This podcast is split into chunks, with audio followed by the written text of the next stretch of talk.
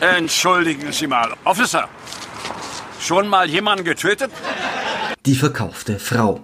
Richie kommt von der Grundschule und erzählt Papa Doug, dass er heute ein Referat über Brandschutz vortragen musste. Anschließend hat ihn die Lehrerin bis am Abend nachsitzen lassen.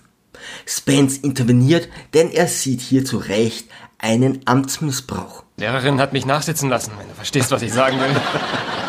Das darf sie gar nicht machen. Du bist doch kein Schüler. Carrie bekommt einen Strafzettel, wodurch sich die Versicherungsprämie verdoppeln würde. Laut Doug steht in der Broschüre, Bist ein beharrlicher Wiederholungstäter. Das bedeutet, du wiederholst mit Beharrlichkeit. ich wusste jetzt nicht, dass solche Einschätzungen in Broschüren stehen, aber Versicherungen in den USA sind eben anders. Carrie war zu dem Kopf zwar richtig garstig, doch zum Glück ist er masochistisch veranlagt, will gerne übers Knie gelegt werden und ruft sie an. Er tut so, als würde er sich für Jura interessieren und unbedingt mit einer Anwaltsgehilfin sprechen wollen.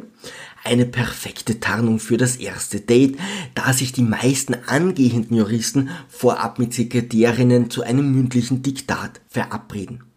Dies ist in der Branche durchaus üblich. Doug erkennt die Gelegenheit, den Kopf vor Gericht wohlwollend zu stimmen und überredet seine Frau mit Engelszungen zu einem Rendezvous. Und Richie rät noch zu einem Nachtkleid als passendes Outfit. Als liebender Ehemann gibt er noch einen letzten Rat auf den Weg. Sei einfach wie immer und dazu noch charmant.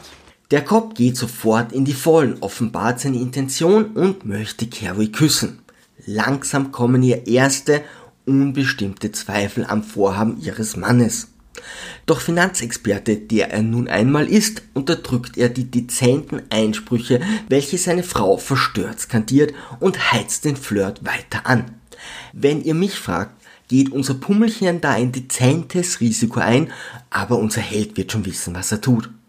Der gute Arthur bekommt Wind von der Sache, hält Carrie seinen Drogenvortrag, was die Angelegenheit jetzt nicht unbedingt besser macht, und überlegt, wie er den beiden Kindern in der vermeintlichen Ehekrise helfen kann.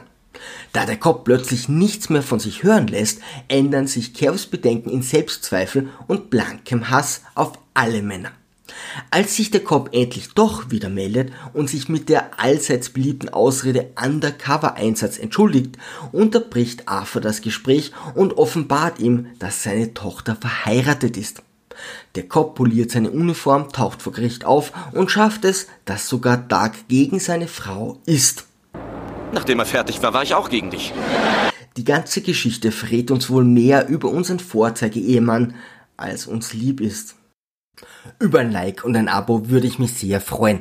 Liebe Kreativskeptiker, segeln wir straff halten und auf zum Horizont.